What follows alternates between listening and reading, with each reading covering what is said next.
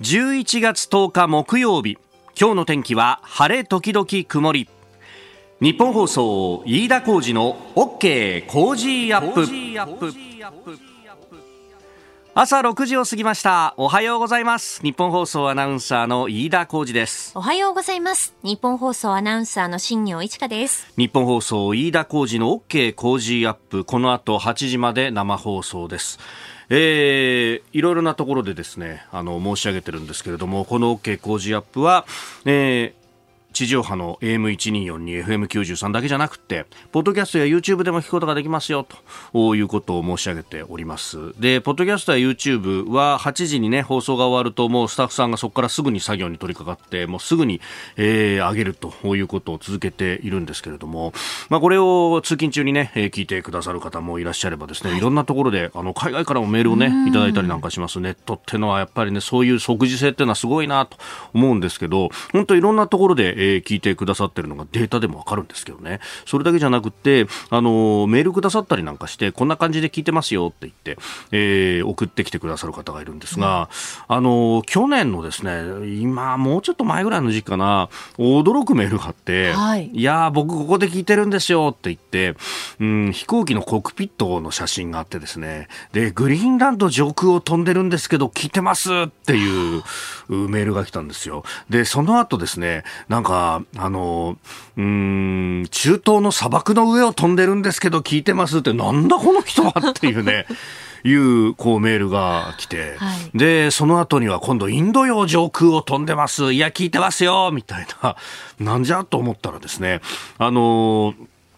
去年のラジオチャリティミュージックソンでも僕レポートしたんですが、えー、単独世界一周フライトを成し遂げた赤眼のパイロットの前田真二さんという方、えー、もともとね、日本のお生まれで、えー、日本人のご両親のもとでという方なんですが、今はアメリカの国籍と取られたというふうに聞いてるんですが、あの、この方がですね、えー、ポッドキャストでずっと聞いてくださってた。で、あの、実はこれ、えー、世界一周を成し遂げたっていうのが、去年2021年の、えーえー、まあ、5月から6月にかけてと、まあ、4月の末にだったのかな、えー、という43日間のフライトだったそうなんですが、えー、で、ちょうどその頃、まあ、オリンピックを前にして日本が、えー、外国人を受け入れるかどうかというタイミングで、はい、えー、せっかく世界一周フライトをするんだったら、ぜひ祖国に立ち寄りたいんだというところで、その情勢をね、えー、取るためにずっと聞いてたんだと、えー、いうことをね、えー、後々聞いたんですけれども、そう。で、えー、そのね、あの、時は、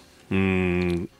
入れなかったんですよ、結局。ビザまで取ってたんだけど、結局、こう、いろんなね、あの、いきさつがあって入れなかった。で、えー、そこから1年余りが経ってですね、えー、日本に来ると。えー、いうことが、まあ、先月ぐらいにね、ちょっとメールでまたもらって、で、あじゃあちょっと、あの、公演やるからよかったら来てくださいよって、それが昨日だったんですが、えー、えー、母校のですね、日大の理工学部の航空宇宙学科、えー、これキャンパスは船橋にあるんですね、東洋高速の船橋日大前っていう駅があって、もうそこからすぐなんですけど、そこでですね、公演があったんで僕見に行ったんですよ。えー、えー、いやもうエネルギッシュな上下青のつなぎでですね、まあ飛行服ですよ。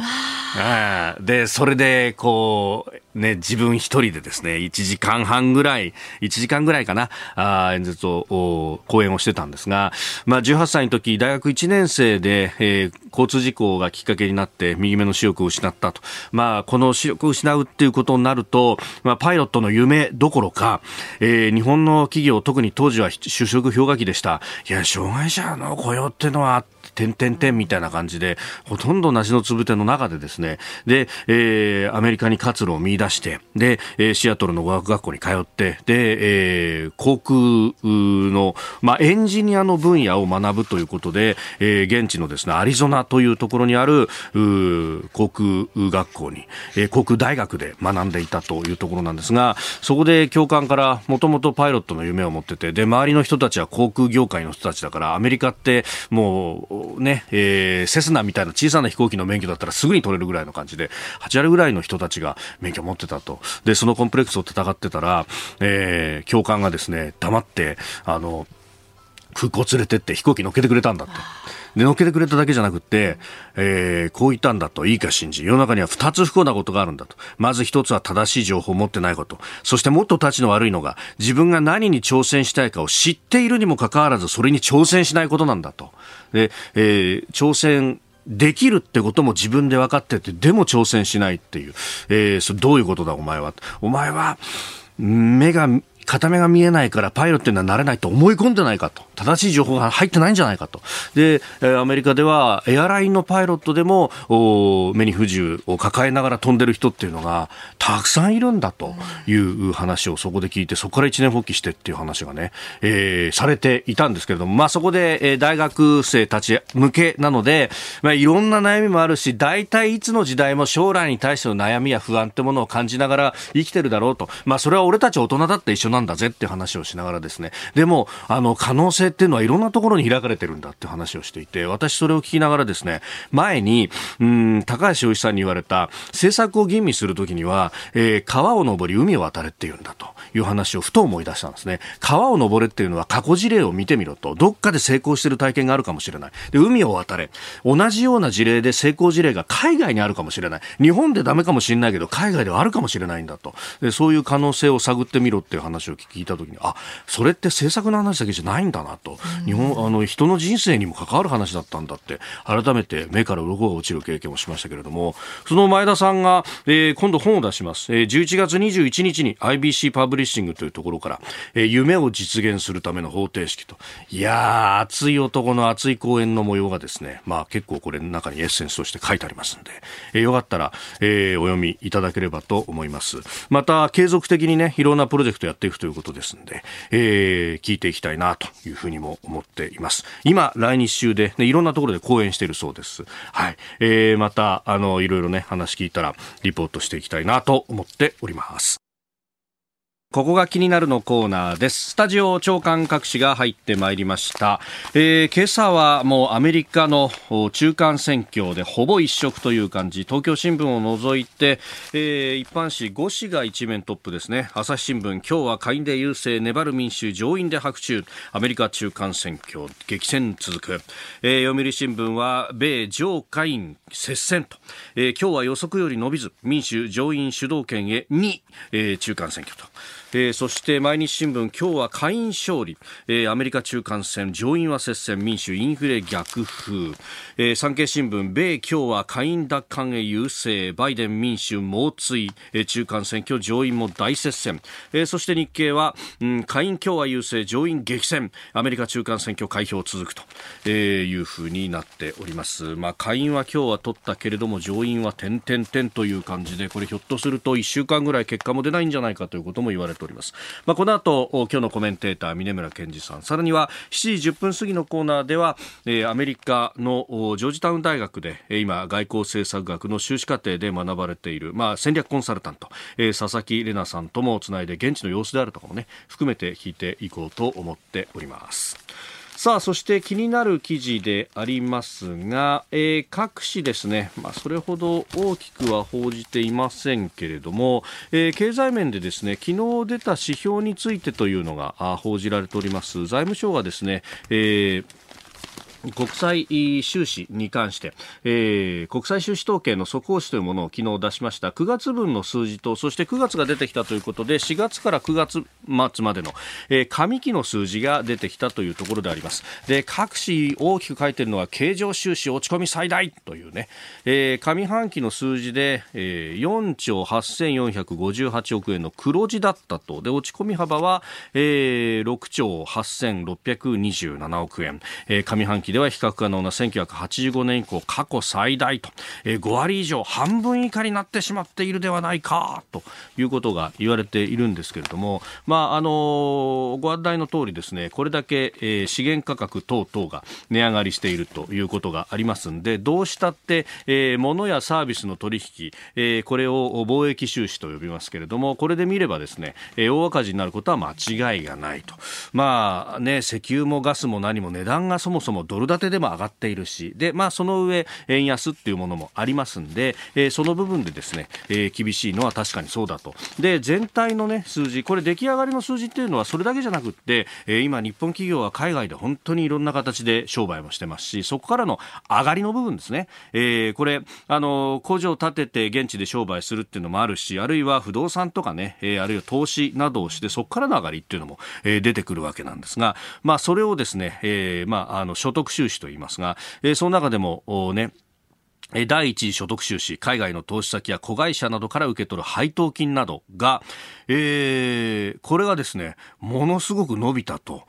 いうことで、全体の出来上がりを見ると、えー、黒字になっているということなんで、これ相当なもんですよと。日本企業頑張ってるじゃないのと。で、えー、これがですね、あの、説明されているのが、いや、これ円安で相当こう評価が伸びたんで、まあ、たまたまですよみたいな話が書かれていてですね、どちらかというと、まあ、あのー、この貿易収支のね、落ち込みの部分が大きく報じられていてですね、えー、こんなに赤字を出したらまずいとか、えー、これを是正するには円安をやめなければいけないんだっていうふうに言うんですが、一方でですね、円安のメリットの部分がこの第一所得収支でもよーくわかると。で、それだけじゃなくてですね、これ朝日新聞が経済欄で結構大きく書いてるんですが、えー、9月の決算が、えー、半期の決算がいろんな会社で出てきています。で、えー、それでですね、あのー、こういう書き方をしてます。急進円安、決算に明暗というふうにですね、あ、わざわざ案も書くのねというところなんですが、ところがですね、これ結構大きく、う1、2、3、4、5、6、7、8段にわたって大きく大きく経済面の半分以上わたって書いてるんですが、その中でですね、明暗って書いてあるんですよ。ところが、明の部分がですね、えー、まあこれ 4分の3は明だよなって話で、9月決算、えー、9月中間、商社海運は最高益次々、三菱商事純益1兆円見込むみたいな話が、全部これ円安も含めてですね、追い風になってるぞって話で、で、一方で内需産業収益悪化、電力食品建設コスト高っていうのは、これ、あの、たった3段囲みの記事にしかなってないわけですよ。ほらねって話で、で、これいろんなところで見えてて、あの、税収も今年68兆円は硬いんじゃないかということが言われてます。これ、円安で企業収益がこれだけ伸びると、法人税や所得税が伸びてくるわけですよ。で、あとは、賃金と。で、これも、おととい発表された毎月勤労統計調査というね、えー、厚生労働省が出している調査によれば、賃金確かに増えてるんです。えー、所定の給与は2.1%プラス。ところが、えー、これに関しては全体の物価が上がってきているので、えー、賃金の伸びが追いついていないという確かに現実はあると。まあ、だからこそ、じゃあ賃金を増やしてくれれば俺たちの生活ちょっと楽になるんじゃないの？というのが一点と、それでも、やっぱり海外からのもののこう値段、物価は上がってるので、えーそこの部分は手当てしなきゃなんないよねっていうのは確かにあると。まあ、あの、岸田政権が打ち出した経済政策、まあ、これがですね、あの、きちっと聞いてきてくれればある程度は抑えられるんじゃないかなとも思うんですが、遅くねって話で、これ明日からまた総理外遊出ちゃって、えー、再来週まで審議しないとか、いや、そこの危機感ないじゃんっていうのはすごく思うところですね。ここが気になるでした。この時間からコメンテーターの方々ご登場。今朝は、青山学院大学客員教授、ジャーナリスト、峰村健二さんです。おはようございます。おはようございます。よろしくお願いします。さあ、まずは、もうこれ触れざるを得ないアメリカ中間選挙。しかし、話しづらいタイミング。話しづらいですね。今日来るのやめようかと思いましたけども。いや、これバシッと、いや、やはり共和党はこうでしたねってこう、ね、あの用意してたら、昨日も夜中ずっと見てても48、48がが全く変わらない状況と、これ私もいくつか中間選挙取材しましたけども、ここまでこう歩みの呪いものってないですね。はい、で、まだ4議席決まってないわけですから。あと残り1議席がなかなか決まらないってのはあるんですけども、えー、ここまでのってなかなかないですね、うん、4つが総取りしちゃえばね、どっちかが、まあ、52対48になると、結構いろんなことが変わってくるし。でそのしかもね、事前の世論調査も全部違うっていう、会社によって全く違うと、これ、読みづらいですよね。結局、これは何なんですか、突き抜けるものがなかったってことなのか直前までですね、私、あの結構議会の、特にまあ共和党の議員秘書の人間なんかと意見交換したんですけども、直前までやはり相当このインフレが今またこの1、2週間で悪くな、上がっていると。い。うことで、バイデン氏のこの支持率はすごく下がっている。って言ってじ、もうかなり自信を示してたんですね。もうまさに、えー、上院ですら圧勝できる、はい、かなり勝てるんじゃないかっていうふうに言ってた。ところが、やはりいろいろ見てるとですね、トランプ大統領、元大統領があの15日にサプライズするよと、はい、言ったあたりからいろんなものがちょっとこう変わったなと。圧勝共共和党の圧勝ムードが少しこうなんていうんですかねスピードが落ちたなっていう印象はあります。うん。あの発言が逆にブレーキになった可能性がそうですね。結局そこってやはり2つ理由があって、やっぱトランプ大統領に対するもちろん嫌悪感はあるあの人は多いですね、民主党の中でももういいかと思ってた人とか、割とこう真ん中にいる人なんかは、あどうしよう、景気悪いから共和党にしようかと思ってたんだけれども、やはりそのなんですかね、トランプ氏が出てくることによって、これ民主主義のやっぱり危機、特にやっぱり皆さん言うのは議会襲撃事件ありましたよね。あれをやっぱり思い出すと。でまたトランプ出てくるとこうなるよねっていうこの民主主義が危ないんじゃないかってやはりそのアメリカ人と話してると思うのはすごくこの民主主義に対する、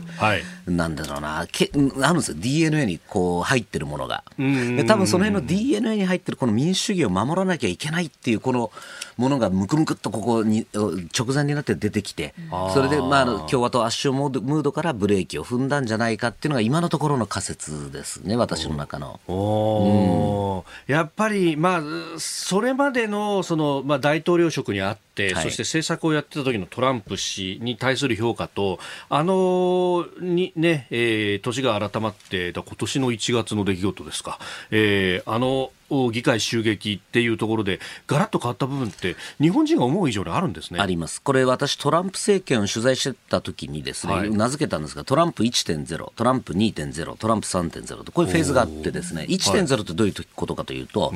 もうめちゃくちゃど素人で大統領になって、いい子ちゃんで、うん。はい、共和党のまともな主流派の意見を聞いてたトランプ1.0、これ一番良かったトランプですね。だから割と人事なんかでも主流派が推薦したまともなこう党の幹部なんかを入れたと。い。うとこですね、はい、例えばあの私の知人でもあるマット・ポッティンチャーとか、ああいうのを入れて、結局、アジア外交しっかりグリップしてくれたっていうところが、はい、これあの、トランプ1.0、じゃあ2.0どうなってくるかっていうと、だんだんこうトランプがじ分かってきて、自我が出てきて、うん、ファイヤードでこう首を切りまくったという形で、えー、だんだんこうトランプ色が出てきて主流派がいなくなった。これは2.0のフェーズ。あのマティス・マクマスターというあたりをこう切っていた、ね、国務長官や国防長官を切っていたそうなんですね、まあ、あのマクマスター将軍のあたりは、えー、彼は本当に私も付き合い長いですけどやっぱ彼を切ったマティスさんを切ったってこれはもう非常に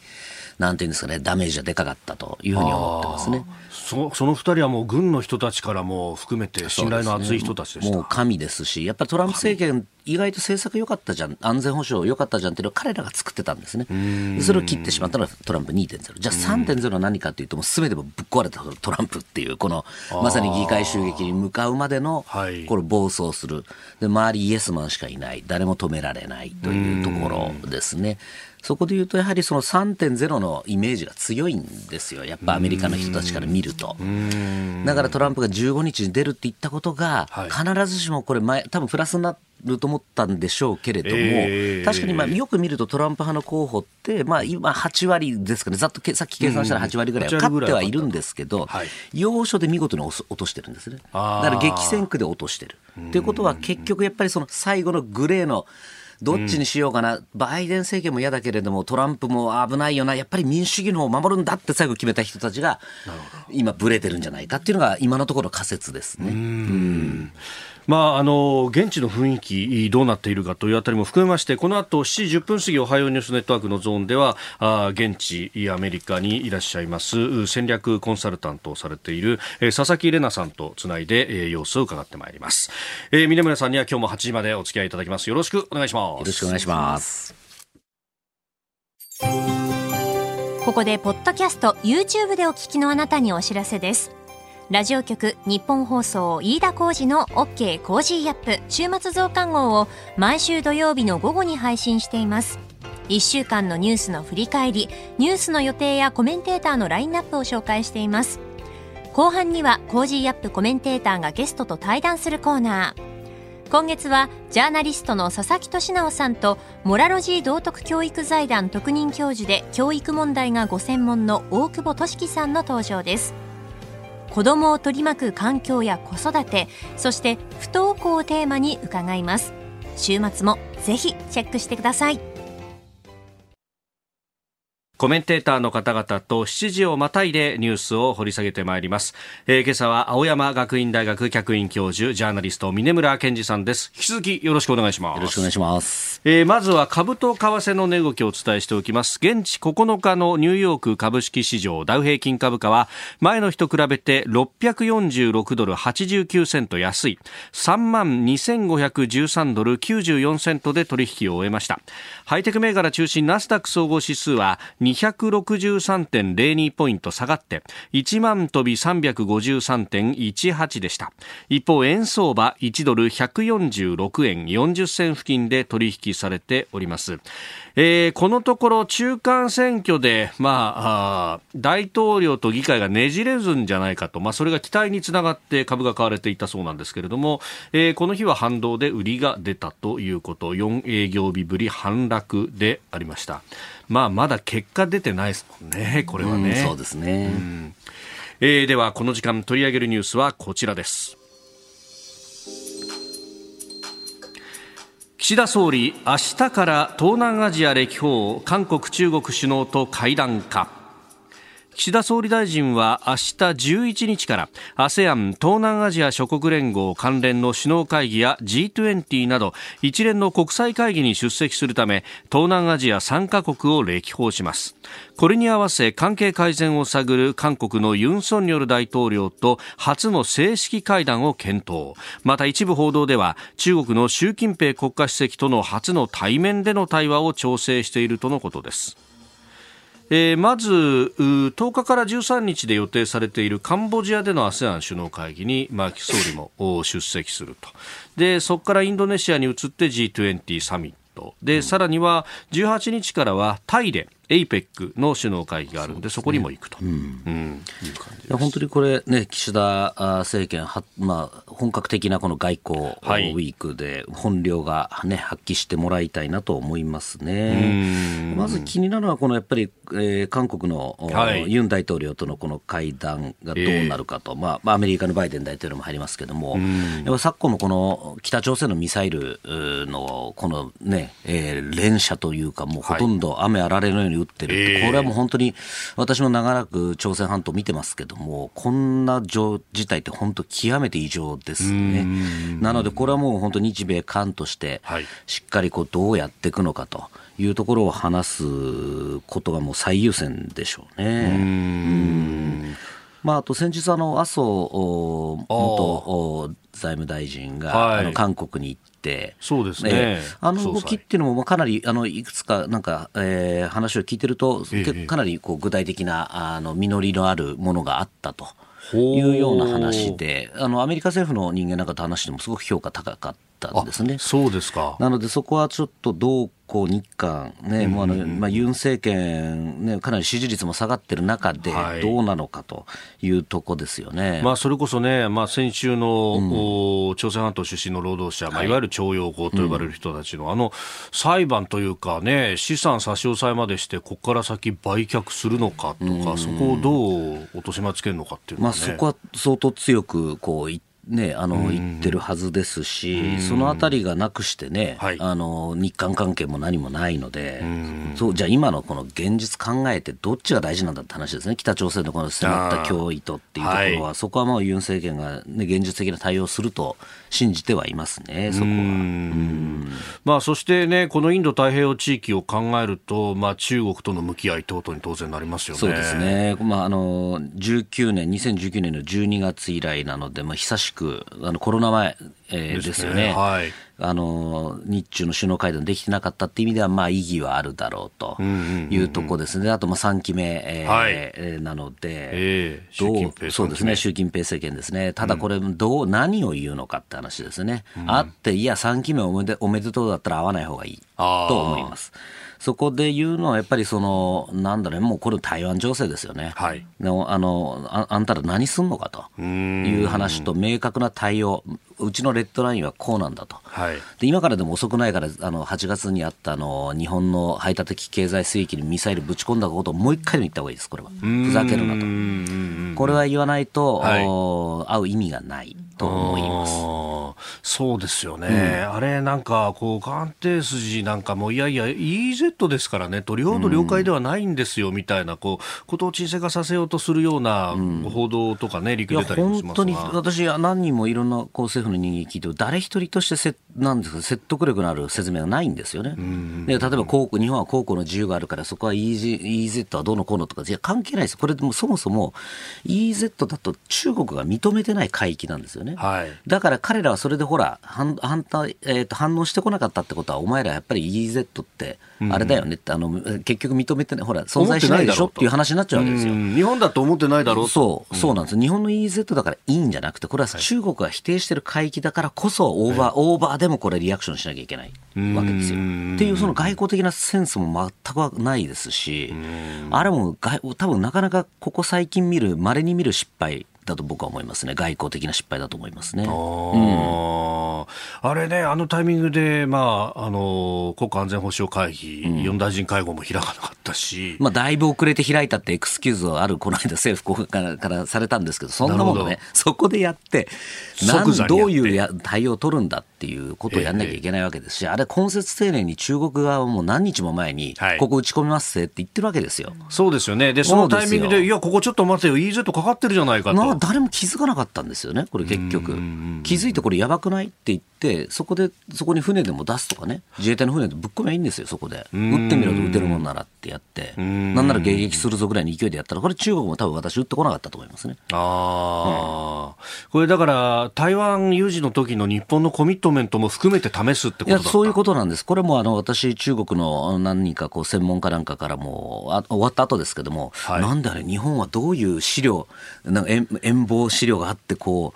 うなあの、やってこなかったのって聞かれたんですよ。むしろやってこないことが向こうにとっては想定外で。想定外で、だこれ何か罠がある、これ基本的に中国人のこれも、D、これも DNA ですけども、ええ基本この疑ってすべてかかるので、あ、なるほど。性善説でなんてことは全くなくないですないて、むしろ性悪説で。罠だと。あこれは罠だ罠だとって思うぐらいありえないオプションだったってことです。はあ。そういう意味なんですよ。うーん。いや、それをナチュラルにやっちゃったっていうことになると非常にまずいですよね。だからもう、これもう愚の骨頂ですもう外交敗北ですよ。で、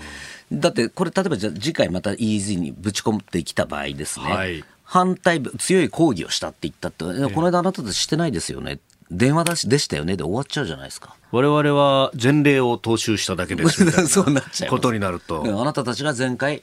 ね、あの否定してこなかったので、もうこれはいいものだと思いました。ほら、だって EZ は存在してないですよね、東シナ海にはっていう話になっちゃうんです。うーん。いや、所定で間違うっていうのは、後々の過去ものすごいことねものすごく今後の来たるべき台湾有事を考えて、僕、これはすごく大きなミスだったと。いうふうに思いますし、これも挽回するぐらいの勢いええで、習近平主席とこれ会ってぶちかましてくるってぐらいの勢いじゃなきゃダメですよ、そこは。そういうことが岸田さんにできるのか、まあ、あるいはセットされるのかどうかというところも含めてですが、えーニュース7時をまたいで続いてまいります。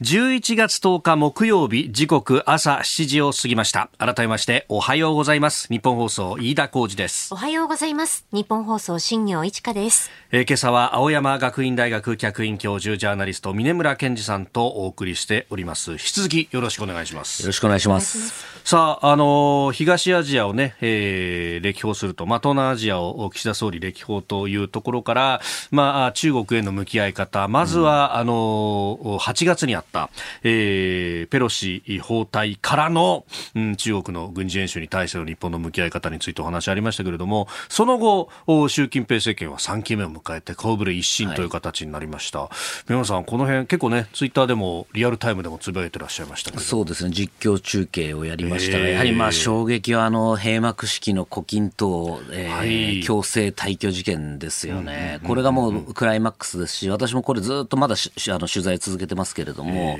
これ、ある意味、習近平政権の3期目をこう占う上でものすごく大きな事件だったというふうに見てますね。というのは、その実は胡錦涛氏まあ、胡錦涛さんの連なるこの共青団というグループがい。るんですけども、はいそうですね、ここってまあ特に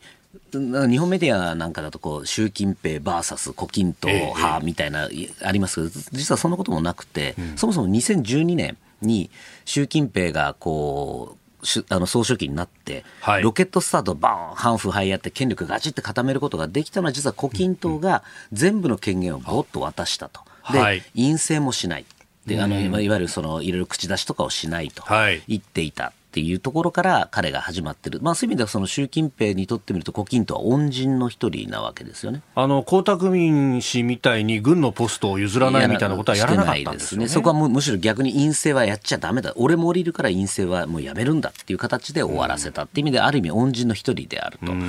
でところがまあそれがだんだんまあで実はかなり2期 ,2 期10年は支えてきたんですね習近平氏のこの政権運営を。なんですけどもで最後の最後になってこれ今年の北大河会議というあの、はい、秘密会合の中で、はい、の中でも、まあ、けそこで初めてまあ胡錦涛氏はこの2期10年我慢していたことを批判したと、習近平の政権運営に対して批判したという話が聞こえてきてます。でやはりその今の経済政策とかってそうゼロコロナとかこれ間違ってるんじゃないかっていうの意見をしたっていうのがまず一つ。はい、でもう一つもう習近平氏がこう決めようとしている人事はかなりこれは偏ってるから強制自分のところ強制団派を入れなきゃいけないというふうにこう忠告というか警告をしたと。で、まあそこではなんとなくまあ分かったということで、共生団出身のまあホープである。この時も李克強首相も退任するっていうのは決まってましたので、年齢的には OK なんですけども、首相はもう退任するというのは決まっていたと。はい、で、なってくると、じゃあ、胡春華さんというあの副首相が、えー入るだろうっていう形でなんとなく話はできてたと、ところが蓋を開けたらその胡春華さんが入ってないどころか、はい、政治局員なんですけど今その格下の中央院に落とされると。い。う、まあこれ胡錦涛氏からするともう許すまじという怒りをあの場で見せたと。いうのが、これはいろんなあの公開情報だけではなくて、はい、えー、中国の関係者、アメリカの政府台、台湾の人間なんかから聞いた上の判断だと、そういうことですね。あの時にそのねペーパーを持っていく持っていかないとか見せろ見せないみたいなところで揉めてるとあれがなんかそのトップ25の名簿なんじゃないかということが言われてあれはトップ25ではなくてですね、えー、新しいその25の下にある中央院の名簿であるトップ200ぐらいのえー、とそうですね200何十30ですかねのの名簿が入っていたと。ただまあそれを見れば大体どういう夫人になるっていうのも分かるどうも聞いてた話と違うじゃないかってことで、胡錦涛氏は、まあ、ある意味、これ、俺は同意しないよっていうところをこう、海外メディアが入ってきた段階で、いわゆるその歌舞伎的に見せたというのが合理的に考えるものですね。まあ、あの人によって病気説だっていう人いますけど、えー、病気の人があんだけしっかりとですね、はい、開幕式つい最近まで開幕式フルで出てて、うん、帰りだってあれわざわざ習近平に相当すごいすごい剣幕で言ってますよね。言葉をかけてる。でさらに自分の腹心の李克強に声を声をかけてる、えー、肩叩いて叩いてます。よこれ、えー、じゃあ例えば本当に地方の人とか、えー、病気の人があんなことやるのかと。でもっといい調査で言うと、あの新華社の英語版のツイッターっていうのが、はい、ああの習近平あ胡錦涛さん病気だったんですよ、これイコール中国、これ中国理解で言うと嘘ですってことなんですよ、それは。嘘ですそういうことで、海外にわざわざ英語で流すとそういうことなんです。ああれあ、あれ何もないですからって言ってる。ところ逆読みすれば全部それ当たってるわけなんですね。まあ、だからその一部の専門家がある病気だからって、はい、病気なわけねえだろって話で、もうあまりにもナイーブというか、でそのそのアメリカの専門家とか台湾の専門家って、いや、まだこのこと言ってるやついるんだよねって言って、いや、おめでたいねってなんか中国に食わされてるんじゃないのって言ってますけど、もうそれ、基本的な中国理解間違ってるとしか言いようがないですし、そんな甘い世界じゃないですし、胡錦涛氏はそんな、そこまで病気が悪いんだったら、はい、だって実際江沢民とかね、もっと出てきてない,、出てきてないわけですから、はい、で彼も健康問題って言われてる、健康問題はそもそも問題があったら、出席しませんよ。もうこれもう何を言ってんだって話ですけども、だからこれはもう完全にそういう人事、権力に絡む問題と、これを断言できます。はい、結局権限は強ま権力が強まったんですか、もうそういうことです、だから先ほど、その恩人たる、まあ、唯一のサポーターというか、まあ、たまには苦言も呈すこともあったかもしれない、その胡錦涛。死をこう排除したって、これはものすごく大きい話で、これはもう誰の言うことも聞かない、俺はもう突っ走るぞっていう、3期目は自分のやりたいことやるんだっていうふうに言ったというのが一つと、で2つ目で言うと、まさに胡錦涛氏っていうのは、この鄧小平にまさにこう、あの指名されてきた人、すなわちまあ鄧小平路線をずっと引き継いできた人間をばさっと切るっていうのは、鄧小平路線はもう終わりですと、こういう2つの意味だというふうに思いますね。おはようニュースネットワーク東京有楽町日本放送キーステーションに全国のラジオ局21局を結んでお届けいたします。時刻は7時11分を過ぎました。おはようございます。日本放送アナウンサーの飯田浩二です。今朝のコメンテーターは青山学院大学客員教授でキャノングローバル戦略研究所主任研究員ジャーナリストの峰村健二さん。取り上げるニュースはこちらです。アメリカ中間選挙下院で共和リード上院は接戦。アメリカの今後の政治を左右する中間選挙の投開票は現地8日日本時間の9日午前から行われ現在も開票作業が進められています。現地主要メディアによる開票速報によりますと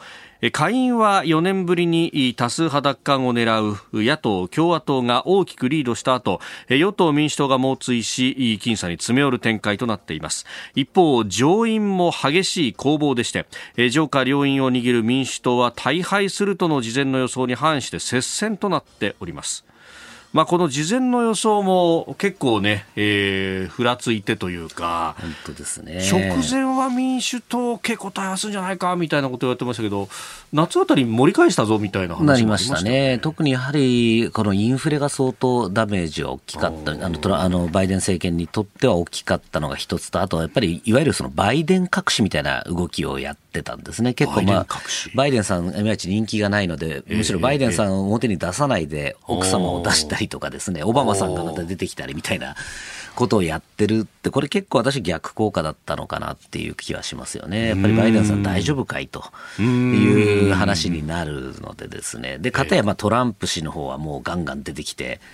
やったと、あの、まあ演説もバンバンバンバン、あの、いつもの調子ほとんど変わってないですよね、前とね。そうですね。やったってところで、そこら辺で、まあ、あの、なんだろうな、結構きまあのまた共和党がこう盛り返してきたっていうところはありますね。うん。まあ結局ねどうなっていくのかっていうのはまだこれからというところなんですが、今アメリカメディアのはい、新しい情報なんか見てると共和党がまああと1議席で過半数というところまで来てますのでやはりまあまあ共和党が上院も行くんではないのかなとは思いますけどね。焦点となっているのはジョージア州であるとかアリゾナ州ネバダ州というところですか？そうですね。このうちのどれかあと一つで過半数なのでどうなるのかなというところはありますよね。さあ、まあ、そのあたりも含めまして、えー、この時間はですね、現地アメリカ、ワシントン DC から、えー、戦略コンサルタントとして安全保障関連のプロジェクトに携わり、現在はジョージタウン大学外交政策学修士課程で在学中、えー、佐々木玲奈さんと電話をつないでお話を伺ってまいります。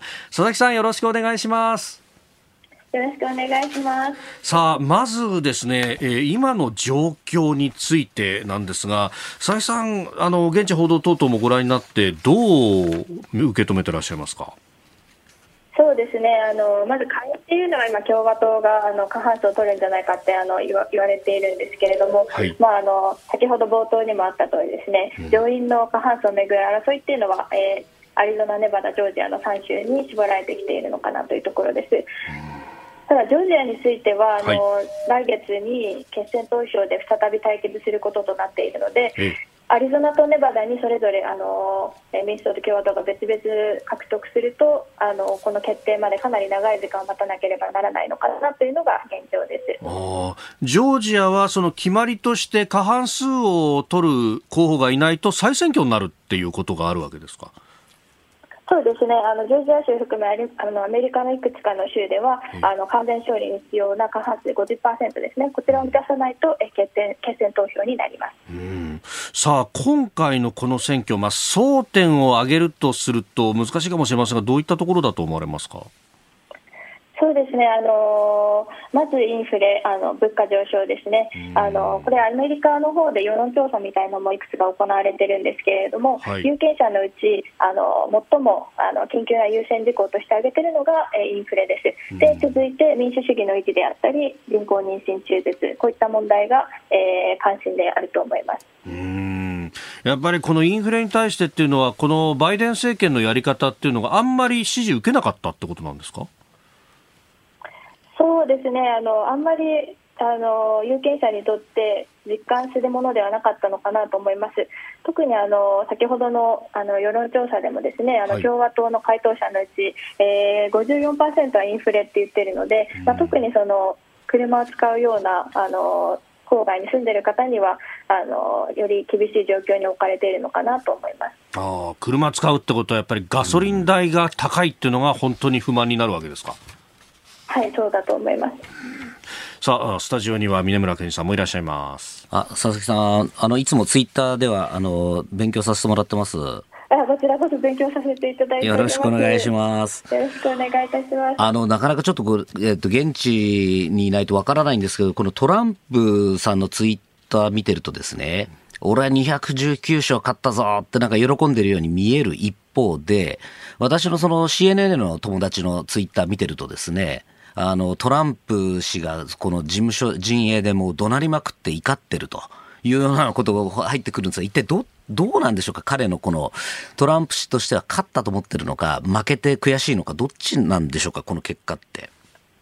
えー、私としてはですね負けて悔しいと思います。というのも、うん、意外とその保守派の評論家の多くも、あの今回の選挙選挙結果を見て共和党がトランプから脱却する時が来たというようなあの受け止め方をしているんですね。あ面白いですね。あのそのあれですか、やっぱりその原因というか、敗因は何だったんでしょうか？まあ、はい、ズバリ言うとそのトランプ氏がその予備選挙で推した候補者っていうのがこの重要なスイングステートと呼ばれるあの接戦になる上院議員であったり州知事や勝てる下院議員の選挙で、うん、あの苦戦を強いられていると、まあ、なのでそのトランプ氏が選んだ選んだ候補者たちによる共和党の大勝利が実現しなかったというところが、まあ、敗因かなと思いますね。なるほど。いや、これやはりあれですか、もうトランプ神話にもひょっとして陰りがみたいなことになりかねないっていう感じですかね。ね、なりかねないんじゃないかと思いますね。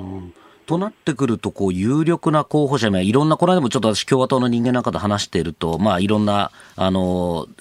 ライジングスターの名前が出てきましたけども、佐々木さんからご覧になって、どのあたりのこのトランプ氏が失速することで、どんな候補がこう出てくるっていうふうにお考えでしょうか？うんまあ、デサンティスあたりは非常に最近人気ですので、あのフラリダのあの州知事選であの59対40で勝ったあの方ですね、は非常に人気だと思いますね。なんかすごくあのトランプ的なこのあのうまい演説のうまさとあのスマートさみたいな、なんか両方備えてる感じのイメージがありますよね。そうですね、しかもその取る政策が非常に両極端というか、非常にコントラバーサルなところが多いので、まあ、いろんな人にとってこう、なんていうんですかね、あの論争の的になっているというところで、あの注目を集めているというところだと思います。どちらかというと、炎上商法的な感じなんでしょうか、それは。そうですね、なんかツイッター見てると、なんかこう、あこれはありなのか、ありじゃないのか、ぎりぎりのところを攻めるタイプだなというふうに見ていますね。という意味で、やっぱりトランプさんとこう手法は似てるみたいな感じなんですかね、そこは。そうですね、あのポピュリストというか、そういった手法なのかなと見ています。なるほど。まあ、あのバイデン大統領もレッドウェーブは起きなかったというふうに、まあ、ホワイトハウスの演説で述べたということでこれやっぱり予想よりは与党の民主党が善戦したという感じに全体としての流れは今なってるんですかね？そうですねあの民主党が善戦したと思います。で当初こう、レッドウェーブでこう共和党がバットを取るみたいに言われてたんですけど、まあ、さざ波程度だったっていう日本語で言うとさざ波ですよね、程度だったみたいな書き方をあのされていますね。うまいですね、その表現だから。であとはこれ、バイデンのこのさっきのあれ見てて、ちょっと印象的だったのが、これ、民主主義の勝利だみたいなことをこう言ってたのが、ちょっと印象的だったんですけれども、やはりそのあたりのこの民主主義が危ないんだみたいな、この危機意識みたいなのとったらあるんでしょうか？そうですね。民主主義をこれ面白いところでですねあの両党とも民主主義の維持を上げてるんですよ。であの民主党についてはその国会議事堂の襲撃事件を挙げてこれは民主主義のあの脅威だって言って逆に共和党はその民主党が党の操作をしている。これは民主主義の脅威だって言ってお互いに批判してるっていうのが面白いところですね。これアリゾナでね投票機不具合があったみたいなことも報じられましたけどやっぱりその辺っていうのは材料になっていくわけですか？そうですね、これ確かにあの共和党のそのドランあのドナルド・トランプ元大統領とその支持者がですねあの民主党による不正選挙の証拠だというふうにあの取り上げています、まあ、ですので、こういう不具合があったときに、特にアリゾナなんて激戦区ですから、はい、あのそういったような使い方をされるというところだと思いますね。これ、あの逆にですね、まあ、仮にまあ共和党がちょっともうあの新勝して過半数取りまし上上下両院とも取りましたとなった場合ですね、これ、アメリカのバイデン政権のそのウクライナ支援に対してどのような影響出るというふうに佐々木さん、ご覧になってますか？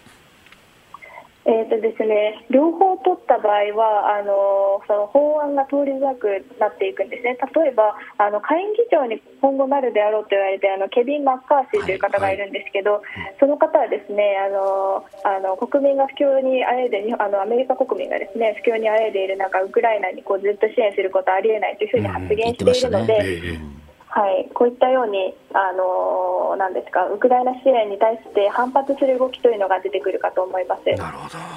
佐々木さん、あのいろいろとありがとうございました。またぜひ教えてください。はい、ありがとうございます。どうもありがとうございました。失礼します。アメリカ中間選挙について、おはようニュースネットワークでした。今朝は青山学院大学客員教授キャノングローバル戦略研究所主任研究員、えー、峰村健二さんとお送りしております。引き続きよろしくお願いします。よろしくお願いします。続いて教えてニュースキーワードです。ヘルソン撤退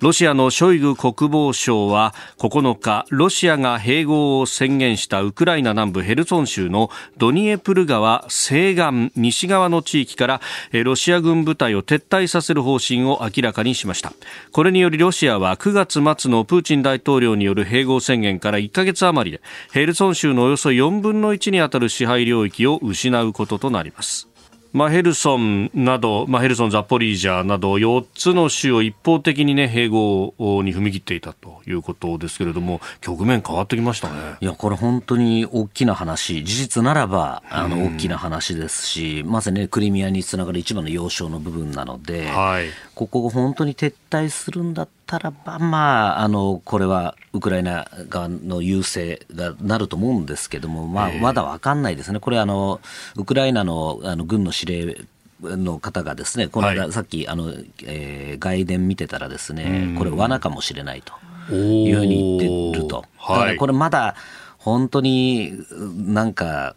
撤退するの？ってで基本的にロシアって今までそうじゃないですか。発表したことと違うことやってますので、ここはまだわからないなっていうのはありますよね。先日もあのちょっと、えー、一時帰国したウクライナあの兵士の方がいて、あの、まあ、あのもうリタイアしたんですけど、あの一時的に、えー、また志願して。志願していって、今クリチコ橋ってあのキーウの一番重要な橋で、もうひたすらこの飛んでくるドローンを撃ってるって写真も見せてもらいましたけども動画も見せてもらいましたけど、まあ、かなりな分量飛んでくんですよねドローンを。キーウでもそうなんですね。キーウに飛んできてます。で撃ち落としてこう見て見てたんですけども、はい、もう全部イラン製のドローンこれもぜひメディアで言ってくれって言われたら今日言いますけどもイラン製。これまあようやくイランの政府が匂わしてましたけどこれもイラン製100%イラン製だって言ってあの言ってましたね。その全部写真撮ってましたけれども。これをやってると。でそれもまあ手打ちでこうあの銃で撃ってるというかなり地道な作業なんですね。でやはりその彼が言ってて面白かったっていうか、まあ、興味深かったのはやっぱりその、はい、わざわざこの隙を狙ってこう飛ばしてくると。あのあの彼らも3交代でその橋のたもとでずっとこう狙ってるらしいんですけれども、まあ、こう交代するタイミングだとかこう疲れて来ないなって油断させるとこうまたやってくるっていう意味ですごく精神的に疲れるっていう、まあ、かなり強靭なあの私の知人はすごい強靭な人間なんですけどもさすが疲れるって言ってましたね。はあ、うん、そのドローンっていうのは自爆ドローンみたいなものなんですか？なんだみたいですね。その一応市販的市販用のそんな大きくないものらしいんですけどもあの積んでる爆薬を積んでたりしてるものもあると言ってましたね。あそっか。まあ遠くから見るとわからないですもんね。それ何がっていうのは偵察用なのかどうなのか。うんでも地道な作業ですね。いやなかなか本当にいつまで続くんだろうかっていうふうには言ってましたけど、ただ全く士気は落ちてないって言ってましたね、そこは。あの彼も含めて、彼の仲間なんかとも、何かで私も電話で話しましたけども、はい、山津も日本の皆さんかあの支持してくれてありがとうっていうのも言ってましたし、あの我々絶対に負けないっていう、そこのすごい自信はあって。ってかんすごくあのなんだろうな繊維は高いまだ高いなと。いうふうには思いましたね。まあね、ウクライナの人たちのこの踏ん張りというか、うん、それこそ、この間、ゼレンスキー大統領も、亡くなった兵士のご家族と会ったりなんかもしてましたけれども、でもやっぱりここは団結してやらなきゃいけないんだっていうのがまだまだというか、ずっと続いてますよね。そうです。むしろ高揚してるって彼らが言ってましたね。このますますこのやはり形勢が逆転したことによって、はい、いけるんじゃないかと。もま、むしろその失われた土地を取り戻せるんじゃないかっていう形で、かなりこう、戦意は上がってきてるって言ってましたので、そのあたりっていうのは今後、まあ、このさっきのヘルソン撤退につながってるかもしれないですね、そのあたりはね。あで、まあ、この先のね、なかなか読みづらいところもあるし、その罠だっていうようなね、話もあると、これも、額面通りには受け取れないなってところで。すよね。で、ね、特にこのドニエプル川の上流にこのダムがあるんですよね。はい、でこのダムに対してもミサイル攻撃をししてるっていう話もあるので、これちょうどダムが決壊するとドニエプルの西側が全部こう埋まってしまうと、水没しかねないと、はい、なってくるとそのあたりを狙ってるんではないかとか、あなるほど。あとは例えば核兵器の使用、あれですよね、戦術核の利用、何かこう、はい、撃つことを考えているのか。か。彼ら一応ね、ロシアの自国の領土だと言ってるわけですから、あこのヘルソン州なり、はい、そうですね、そそこに落とすということになると、これは攻撃に使ったんじゃないんだみたいなことあのまあ神戸はする可能性ありますよね。で逆にこれはまさにそのロシアのドクトリンである、まさにこのロシアの領土が失われるから。ロシアがこれ存亡の危機があるから核兵器が使えるってドクトリンに入ってるので、はい、それをただそれを実行しただけだというような口実にも使えると。いうことを考えると、これじゃ撤退したからよかったねって話では、私はただ、あの額面通りには受け取ってないですね、なるほど、うん、でその時に西側がじゃあ、どうこうするのか、だからた、ね、あの大量に報復するからお前ら絶対撃つなよっていうこう抑止を聞かせるためには、どういうアプローチをしたらいいのかっていうところですね。あのやはりこの間、あのあれですね、えーと、サリバン大統領補佐官が意味軸も言ってましたけど、はい、ロシア側とはかなり定期的にこう意見交換をしていると、でその中でもその核の使用した場合は、お前ら分かってんだろうなっていうのを強く言ってると。いう、このあたりっていうのは、まあ、あの一番こういわゆる脅しというか、あの抑止にはなっている部分はあると思いますね。うん。まあ、それをね、この通常兵器によるもう完膚なきまでのものにするのか、こちらも核を使うということになると、それはエスカレーションになる。なりますね、ただここはでも相当な、あの具体的な、通常兵器であっても相当ロシアのまさに攻撃をするよとい。うのはメッセージは伝えてると言ってますので、はい、ここはロシアも簡単には使えないだろうなと、核は使えないだろうなというふうには思いますね。え今日のキーワード、ロシアによるヘルソンの撤退というニュースでありました。お送りしております。OK 工事アップ。お相手私日本放送アナウンサー飯田浩二と新業一華がお送りしています。え今朝のコメンテーターは青山学院大学客員教授キャノングローバル戦略研究所主任研究員えジャーナリスト峰村健二さんです。引き続きよろしくお願いします。よろしくお願いしますえー、道路に関する情報が入っております。神奈川県警によりますと今日午前3時半ごろ、えー、厚木市の東名高速下り線でトラックなど4台が絡む事故があり3人が亡くなったということであります。で、えー、日本道路交通情報センターのサイトでは車両火災でまさにこの現場でありますが、えー、東名下り厚木インターと伊勢原ジャンクションの間が通行止めになっていると、えー、いうことであります、まあ、ただねこの区間は新東名との並走区間間であってそっちを通るとなんとか、えー、通行止め回避できるかなというところではありますが、えー、その影響で新東名混んでますね、えー、ご注意いただければと思います、まあ、交通情報等でもまた新しい情報はお伝えしてまいります。さあ続いてここだけニューススクープアップに参りましょう。この時間最後のニュースをスクープアップ!政府インフラやサイバー含む総合防衛費の創設を表明。岸田総理大臣は昨日防衛力強化に向けた政府の有識者会議に出席し防衛費に加え各省庁の安全保障関連予算を一括計上する新たな枠組み。総合的な防衛体制の強化に資する経費総合防衛費を創設する方針を表明しました。具体的な経費としまして研究開発や公共インフラ国際協力そしてサイバー安全保障の4つについて2023年度予算編成だから来年度予算編成に間に合わせるように各関係省庁に指示をしました。まあ、この会議の中でね、えー、基本的に財源は増税でみたいなことも話し合われたようですけれども、これ、総合防衛費という概念そのものはどうあの概念はいいですし、この上げてる分野っていうのもいいんですが、うん、その真意が何なのかってところですよね、はい、そこはしっかり見ないとと思いますね、やはりこの財務省が出てくると、大体ろくなことがないんですね、これもうあのそのあたりの数合わせ、とりあえずなんとなく大対面的に、ね、あの2%やっとかないとねっていうための、仮にその数合わせだとすれば、ふざけるなよと。ってことは、もうこれで2%いってんだから増やす必要ないでしょでもよく見てると、それ、なんでこのインフラもそうなの？え、この国際協力もそうなの？っていう話になるんじゃないかというのは若干というか、だいぶ懸念はしてますね、そこは。なんかいろいろ、確かに取りようによってはものすごく広い範囲に渡ってくるですよね。こういうの得意なんですよね。やっぱり財務省の方々っていうのは賢いの、極めて賢いので、主計局の人っていうのはですね、はい、言われて2%になんとなくやってって言ったら2%に計算できちゃうんですね。気づくとそれ1%じゃないかと、真水で見たら、みたいな話になったら、これ全く肝骨だったりだし、そんなんだったら意味がないですし、で周りの国々はそういう中身もどうですか？見破ってきますか？あ当然見破りますよそんなのは。あこれは張り子の虎だなっていうのは分かりますし2%の中身っていうのはそれこそね隣国の方々たちは、はいもっともっとそこはよく見てますので結局これはこの日本政府としてのメッセージを出すことになるわけです、ね、そういうことですね。で例えばそのインフラもですねい。わゆるその高単価、はい、つまりこのえ滑走路とかをミサイルでやられてもすぐに復旧できるとかはい、やられないようなシェルターを作る、そういうインフラだったら、もういくらでも私いいと思いますし、もっとそっちにお金つぎ込むべきですし、あとまあ弾薬の問題、こんなの入れたら絶対2%でも、真水で2%でも収まらないですからね、多分3、4、まあ、いろんな試算がありますけど、4とか3とかっていうなってくるわけですよね。っていう話なのに、まさか2にするための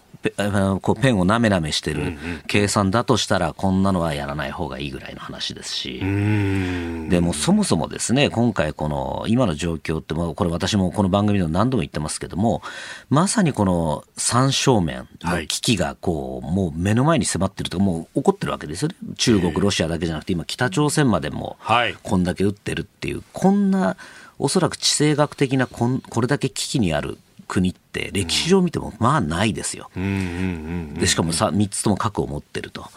いう中でいうと、そもそも2%で足りるのかって議論もしなきゃいけない、でまず2%かどうかなどうでもいいんです、そんなことでどうでもよくて、守るにはどうすればいいのかって、まずこの計算をするべきなんですよ。ゴールは2%に達することではないわけですよ、ね、どうでもいいんです、それ結果として、うん、あこれが欲しい、これがなければ守れないと。じゃあそのためにいくら増額しなきゃいけないんだねっていうのがこれ本来あるべき姿なのに、はい、なんとなく今って2%があると。はい2%があるからそこに、でも2%もそれちょっと予算厳しいよねって、じゃあ数合わせだけするって、もう今これ全く逆のことをしてるわけですよね。だとするとこれはもう極めて大きな問題ですし、本当に防衛力の強化にはならない、むしろそれ抑止が弱まるようなことにはなりかねないというふうになりますよね。これね、だってあのここ3か月で考えると、2つの国からミサイルを領域というか EZ も含めて撃ち込まれてる国って世界広しといえどもないですよね。ないですし、さらにはね、その2つの国が船をぐるぐる一周回られてるわけですよ。お確かにそうですね、そうこんなのってもうなかなかないですよね。だからそこ考えると、それこそ何パーなんて議論してるレベルの話じゃなくて、はいその増税なんて、増税なんてまさに一番最後の話じゃないですか。えー、ね、えー、なのに、まずな何が必要なのかって議論すらもしないままですよ。なんかこう数合わせだけしてると。うん、で私やっぱちょっと気になってるのはこのサイバーの部分なんですけどね。はい、でサイバーもこの積極的サイバーって、これ非常にサイバー防御ですね。はい、非常に重要な話です。これサイバーって別にこのミサイル防衛みたいにこう、なんか、国境みたいなのがあってあのこう防御できるわけじゃないから結局その敵,、敵地というかその相手国に入ってってどんどんやってからこれ当たり前の話なんですよ。それ別に積極的でも何でもないんですけどその言い方がなんか公明党の反対で能動的とかねに落ちたまだこんな言葉遊びしてるのかってもうバカらしいですよね。こんだけサイバーの危機がなってる顕在化してるのにまだこれこれもペン鉛筆をペロペロ舐めてるわけですよ。そういう積極でも濃度でそういう話じゃねえだろって、具体的に何人今人が足りない。はい、でそのために、例えば今ね、うん、あの防衛省なんか人雇おうとしてもね、なかなかお金が、あの給料が安く来ないから2000万で、ね、あの、なんとかこう、臨時雇用でみたいなね。あの、結局、あのね、各、各省の時間の給料に準じなきゃならないと、そうすると上限は大体2300万ぐらいで決まってくると、その中でじゃあ、雇えないじゃないかとなると。だからそれもなんで時間と比べんだって話なわけですよ。そ、ね,、れもさっきの鉛筆なめなめって一緒ですよ。はい、じゃなくて、今、この市場はこうだと。こんだけ優秀なハッカーがいないと中国、これを例えば20人いないと中国のこの脅威、北朝鮮の脅威は守れない。で合計で50人いるんだと、はい、でここいつらの相場はいくらなんだ、えー、でそれでそれでいいじゃないですか、それが本来ならばリクルーティングだし、えー、それが防衛の姿なのに、んなんでそれ、時間の給料関係ないだろうって話ですよね。しかもね、このハッカーの方々の能力って考えると、こうピークになるのはこう10代の前半、半ばぐらいがってなると、もう既存の雇用だとかの概念全部吹っ飛ばして、頼む君たち来てくれっていうことをやんなきゃなんないかもしれない。例えば中国なんかは、はい、あのハッカーでお金を盗んでた、あのいわゆるそのハッキングしてたガキ、あのガキあの少年をですね、少年をですね、もう、もう、本当に兄ちゃんですよ。それをこう、あの、刑務所に入ってた子を、それこそ、ブラックなハッカーを。そう、あの、なんですか、えー、こう、バーターして出してあげるから、はい、罪は許してやるからさと。そういうことですね。国にちょっと協力してくれないかな君。っていうのをやったりとかしてるので、まあ、そこまでやるかどうかは別にしてでもそのぐらいやっぱりこう人材を確保するのが競争が激しくなっているってことですよね。うん確かにそうですよね。その辺の話にまで踏み込んでるかっていうと、なんか、こちょこちょこちょこちょ入り口で議論してる感じが。そうなんですよね。この海保との連携もですね、はい、まあ、その、ようやくこの共同訓練、海保と海事やりますっていう話をしてましたけど、これ、まあ、やってなかったのかって話なんですよね。結局、そのグレーゾーンでいうと、海保がこう、しっかりグレーゾーンで、こう、あの守っそこからこう自衛隊にっていう、この切れ目ない、この推移っていうのが大事なんですけども、本当、切れ目があると、そこで矢面立たされてしまうのは、ね、解放になってしまう。危ないだろうって話です、ね、でもその解放のその連携がまだできてないってことが露呈してるわけですよね。ってなってくると尖閣防衛とか台湾有事どうなってるんだっていう話になりますよね。えー、今日のスクープアップ、まあ、あこの昨日の有識者会議についてというところでありました。このコーナー含めて、ポッドキャスト、YouTube、ラジコタイムフリーでも配信していきます。番組ホームページご覧ください。あなたと一緒に作る朝のニュース番組、飯田浩二の OK コージーアップ。日本放送の放送エリア外でお聞きのあなた、そして海外でお聞きのあなた、今朝もポッドキャスト YouTube でご愛聴いただきましてありがとうございました。飯田浩二の OK コージーアップ。東京有楽町日本放送で月曜日から金曜日朝6時から8時まで生放送でお送りしています。番組ホームページでは登場いただくコメンテーターのラインナップや放送内容の原稿化された記事など情報盛りだくさんです。また公式ツイッターでは平日は毎日最新情報を配信中。ぜひチェックしてみてください。そしてもう一つ飯田浩二アナウンサーが「夕刊富士」で毎週火曜日に連載中。飯田浩二の「そこまで言うか」こちらもぜひご覧になってください。忙しい朝そして移動中ニュースを少し深く知りたい時ぜひ AM、FM、ラジコはもちろん日本放送のポッドキャスト YouTube でお楽しみください。